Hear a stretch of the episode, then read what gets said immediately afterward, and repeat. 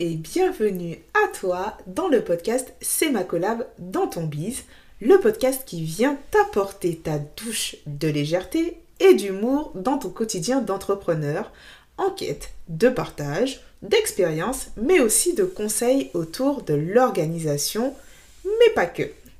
Alors moi, c'est Jessica, Jess pour les intimes. Au quotidien, j'aide les solopreneurs à harmoniser leur vie grâce à une organisation au service de leur envie pro, mais perso aussi. Ce podcast est un doux mix entre des épisodes solo et des interviews dans des thématiques autour de l'entrepreneuriat et plus particulièrement autour du bien-être organisationnel.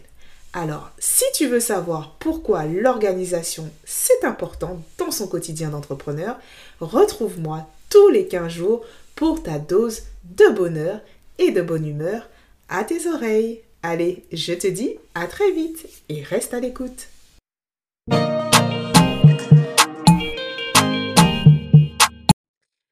Hello, hello toi, j'espère que tu vas bien. Je suis ravie de te retrouver dans ce nouvel épisode solo aujourd'hui où tu auras le plaisir de découvrir mon histoire. Et bah ouais, aujourd'hui j'ai décidé de te partager un petit peu plus de moi et de mon parcours avant de me lancer dans l'entrepreneuriat où je te dévoilerai un petit peu plus les coulisses de ma transformation ou en tout cas de mon cheminement depuis que je me suis lancée à mon compte. C'est parti.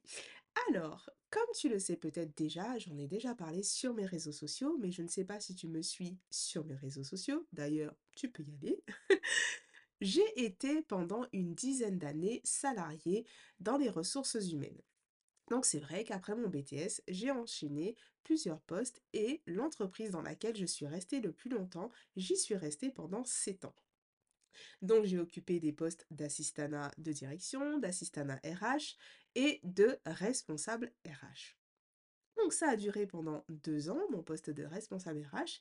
Et c'est vrai que malgré l'opportunité effectivement interne que j'ai eue d'évoluer, j'ai à un moment donné ressenti beaucoup de frustration. Frustration tout simplement parce que la plupart du temps, qui dit poste à responsabilité dit aussi beaucoup plus de stress, beaucoup plus ben, au final de responsabilité, ça va, ça va sous le sens. Et qui dit ça dit aussi parfois, même si ce n'est pas une obligation, des heures de travail un petit peu plus importantes. Dans mon cas de figure, moi, c'est vrai que j'habite en région parisienne et c'est vrai que le poste que j'occupais à ce moment-là était basé à Paris, euh, Paris, euh, Champs-Élysées carrément. Donc effectivement, pas de possibilité de télétravail à l'époque d'ailleurs et je devais m'y rendre tous les jours. J'avais au moins une heure et quelques de trajet et c'est vrai qu'à un moment donné, les responsabilités, les enfants à gérer, à cette époque j'en avais deux, les enfants à gérer, c'était très frustrant pour moi de toujours courir. Courir dans les transports, courir pour les emmener à l'école, courir parce qu'au final, il fallait que je rentre à la maison super vite parce que mon mari devait partir travailler parce que lui travaille de nuit. Alors, à un moment donné, c'était vraiment un ras-le-bol et une frustration de n'être jamais sur pause et de toujours courir après le temps.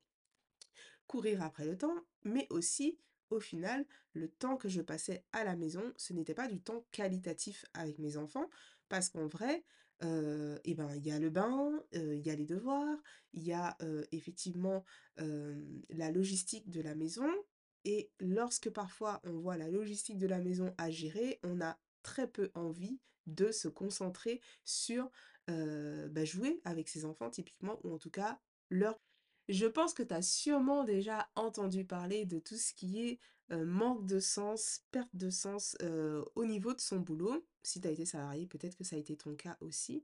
Mais à un moment donné, c'est vrai que j'arrivais pas à me projeter au final en tant que cadre responsable parce que d'une part, effectivement, je n'avais pas toute la maîtrise et donc j'étais très chapeautée et aussi parce que je n'arrive pas, je n'arrivais pas, pardon, à créer de, relation saine, puisqu'au final, c'était un secteur d'activité qui était très conflictuel, pardon, avec les salariés. Et ça me bouffait, ça me bouffait. Et en fait, j'avais pas du tout d'épanouissement dans cette fonction. Bien évidemment, les choses ne se sont pas terminées aussi mal que ce que je pensais, puisqu'au final, je suis partie avec une rupture conventionnelle et j'ai pu passer à autre chose. Premier chapitre terminé. Ceci étant, même si j'ai retrouvé très vite un boulot et que j'ai enchaîné, l'expérience s'est renouvelée dans une autre entreprise et en fait compte, j'ai été là aussi très peu épanouie, très stressée, toujours pareil. Je veux bien faire, je veux être opérationnelle aussi bien dans mon boulot à faire ben, beaucoup d'heures pour le coup, à faire des heures, au final à mettre de côté ma vie personnelle et mes enfants. Et là, eh ben, bien évidemment, c'était pas au départ quelque chose de prévu. Je me suis retrouvée je me suis retrouvée, enfin, on a mis fin à ma période d'essai. Sauf que, quelques semaines avant, j'avais appris que j'étais enceinte de mon troisième enfant.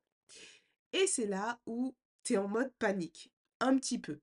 Panique dans le sens où est-ce que je prends la décision de rester en mon âme et conscience dans cette entreprise alors même que je sais qu'au final je n'y suis pas bien ou de prendre cette opportunité de partir et en vrai de me poser avant d'enchaîner sur un nouveau boulot et de réfléchir justement à ce que je veux faire et ce qui va vraiment me euh, convenir au final comme job. Et tout ça s'est passé effectivement, donc là on est aux alentours de euh, septembre 2019 et c'est vrai que, bah, comme tu le sais, très peu de temps après, on s'est retrouvés confinés euh, et moi, j'étais enceinte. Donc, j'ai passé tout mon congé maternité à la maison et ça, c'était le pied. Clairement, je crois que c'est... alors, je ne remercie pas le Covid, clairement, hein, mais c'était une opportunité pour moi, au final, de réfléchir et peut-être effectivement de mûrir certaines choses certaines réflexions, certaines envies au final que je pouvais avoir, mais que je n'arrivais pas à déceler. Et lors de mon congé maternité, je me suis retrouvée au final à avoir l'opportunité de collaborer avec mon beau-frère sur de la gestion administrative de son entreprise. Et c'est vrai qu'en fait, je me suis lancée un petit peu, on va dire, en mode challenge, parce qu'en fait, je n'ai aucune, en tout cas, je n'ai eu par le passé l'envie, au final, d'être à mon compte à aucun moment, tu vois? Genre, en gros, je suis de ces entrepreneurs qui, en vrai, euh, n'ont jamais voulu être entrepreneurs. Au final, il y a eu un truc, un déclencheur, et en fait, compte, maintenant, si tu me dis de retourner dans le salariat, je te dirais, franchement, c'est si j'ai vraiment pas le choix parce que c'est un modèle qui me convient bien. Je ne vais pas plus loin sur ce sujet, mais je t'expliquerai peut-être ça à une autre occasion. Et effectivement, l'opportunité de travailler avec mon beau-frère a été une révélation dans le sens où ben, je maîtrisais au final mon sujet, j'apportais de la valeur à quelqu'un d'autre et c'est pour ça que j'ai lancé au final ma micro-entreprise dans la prestation de services pour aider à cette époque les entrepreneurs à, comment dire, à gérer leur entreprise en déléguant effectivement les tâches administratives, financières, euh, RH aussi, j'en ai fait, euh, à une assistante indépendante. Ça a duré pendant environ un an et demi et à l'heure d'aujourd'hui, je suis en plein changement. Je t'explique pourquoi je suis en plein changement, parce qu'en fait, malgré la réussite et le succès au final de mes prestations, j'avais des demandes, donc il n'y avait pas de souci. J'ai même à un moment donné commencé à refuser des clients parce que ben, prendre des clients quand on est autant sollicité, ou en tout cas quand on est en mode prestation de service, donc on vend de l'intellect, à un moment donné, on est bloqué parce qu'en fait, même si on peut répondre à des demandes, et ben, les journées ne font que 24 heures et en fait, gérer plusieurs clients en même temps, ça demande, en plus de l'organisation, une discipline de fer. Qui dit discipline dit aussi, et ben, résultat. Et qui dit résultat dit qu'en fait, bah, plus tu as de clients, moins tes résultats sont bons, puisqu'on est des êtres humains et en fait, on n'est pas à l'abri d'erreurs. Et ça devenait au final pour moi mission d'exécution. En vrai, j'étais là que pour faire pour les entrepreneurs ou les chefs d'entreprise pour lesquels je travaillais. Et j'ai de nouveau commencé à ressentir une perte d'alignement dans ce que je faisais. Je ne me suis pas, en tout cas au départ, je ne me suis pas lancée du tout à mon compte pour me dire que je me retrouverais à être salarié externalisé. Et c'est pour ça que mon cheminement a commencé à évoluer et j'ai eu une vraie prise de conscience dans le fait que, eh ben, ce qui m'animait, c'était pas de faire pour les autres. Ce qui m'animait vraiment, alors bien évidemment, hein, de toi à moi, le développement personnel y est aussi pour quelque chose. Je suis arrivée au, au constat que j'avais bien plus de l'opérationnel à apporter en fait. J'avais vraiment tout cet aspect de ben, je fais les choses, j'arrive à faire des choses, je peux te montrer comment j'ai fait les choses. Alors, ça pouvait passer très bien par de la formation. À l'heure actuelle, c'est plutôt de l'accompagnement et réussir à faire prendre conscience à mes clients de leur potentialité et surtout de la puissance au final de l'organisation au service de leur vie pour leur permettre d'atteindre les résultats qu'ils souhaitent et l'épanouissement qu'ils souhaitent. Et de par cette prise de conscience, j'ai décidé de transmettre plutôt que de faire et donc d'inspirer les futurs entrepreneurs avec lesquels je vais travailler. Je ne te cache pas que comme je n'ai en aucun cas de diplôme dans le secteur de l'organisation ou quoi qu'est-ce, je me suis formée sur le tas. J'ai moi-même à un moment donné été accompagnée effectivement pour prioriser certaines choses. Et c'est vrai que je me suis rendu compte qu'en vrai, ben maintenant, à l'heure où je te parle en tout cas, il n'y a plus de sujet en soi. J'ai réussi à harmoniser les différentes sphères de ma vie et en fait, je suis complètement OK maintenant. C'était pas le cas effectivement quand je me suis lancée. Et je veux t'aider te rendre compte que ton épanouissement dans ton business ne doit pas faire concurrence à ton épanouissement personnel. Si tu t'es lancé à ton compte, c'est bien au contraire pour que tes deux sphères ou toutes les sphères de ta vie, au final, soient en harmonie. Une harmonie, ce n'est pas du 50-50. Au final, aujourd'hui, si tu décides de privilégier ta sphère professionnelle plutôt que ta sphère personnelle, personne ne te dira que c'est mal. En tout cas, pas moi, hein, on est d'accord.